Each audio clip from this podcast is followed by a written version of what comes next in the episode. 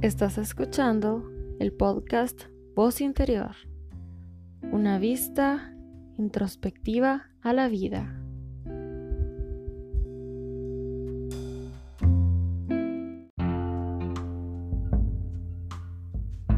Buenos días, mi nombre es Sara Evans y te estaré acompañando a lo largo de este podcast sobre la forma de ver la vida en esta época de coronavirus.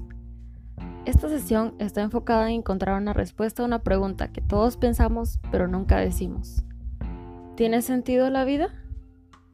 Esta pregunta se plantea no desde la despreocupación o falta de inquietud, sino porque ya no nos hace sentido o nos es propio, porque nos hemos dado cuenta de que la vida, como cualquier texto, tiene un inicio y un fin. Específicamente en estos tiempos es que más nos cuestionamos el sentido de la vida Ahora que todos tenemos que mantener distancia social, debemos acatar las reglas y permanecer el mayor tiempo posible en nuestras casas con miedo hasta de pedir comida a domicilio, con miedo a interactuar con cualquier otra persona fuera de nuestra casa, porque si no tenemos cuidado terminaremos en un hospital con los cientos de personas que han dado positivo a las pruebas.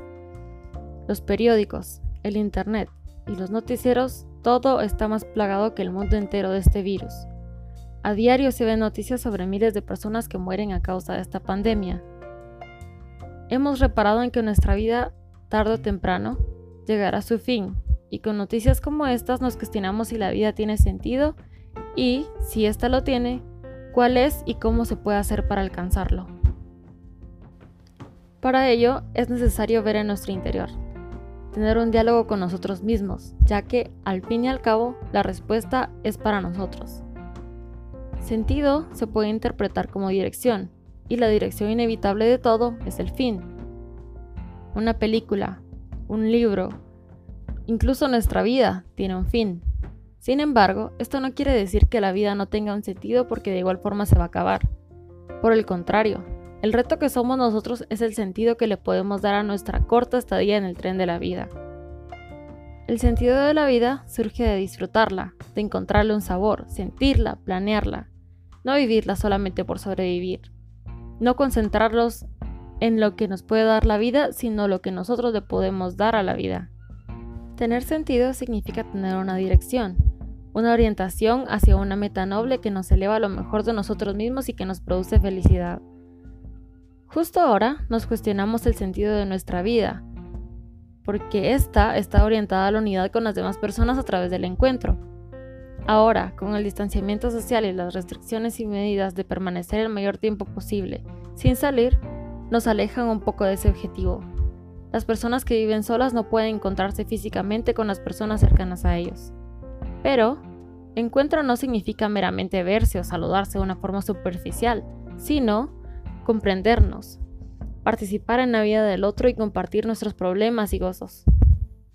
La misma situación global pareciera crear los problemas de la nada. Por ejemplo, que no se puede ir a trabajar, los problemas financieros, el alejamiento de las relaciones.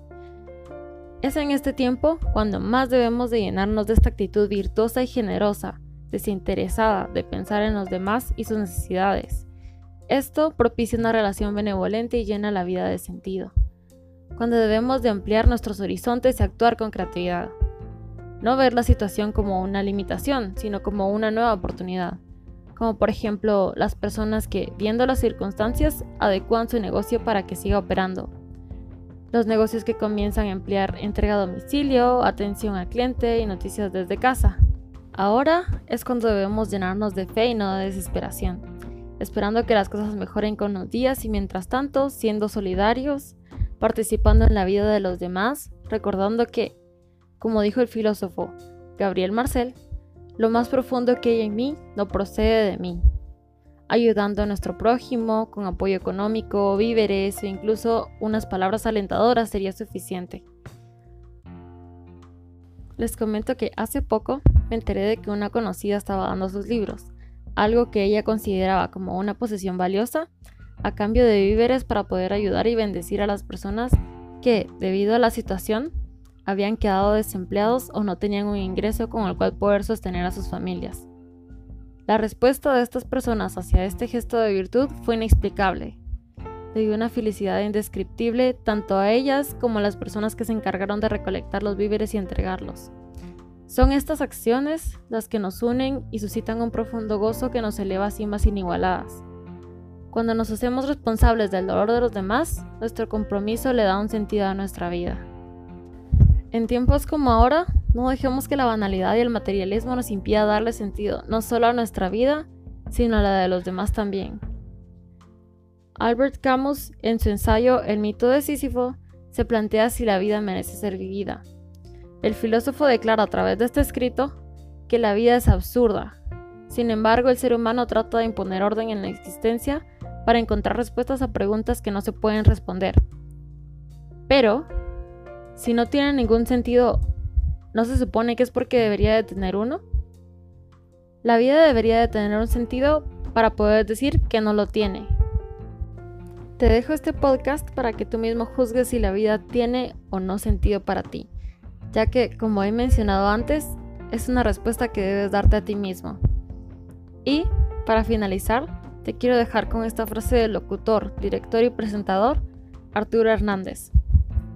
Recuerda que el sentido de la vida no es precisamente el de obtener todo lo que queremos, sino más bien saber compartir todo lo que tenemos y sabemos.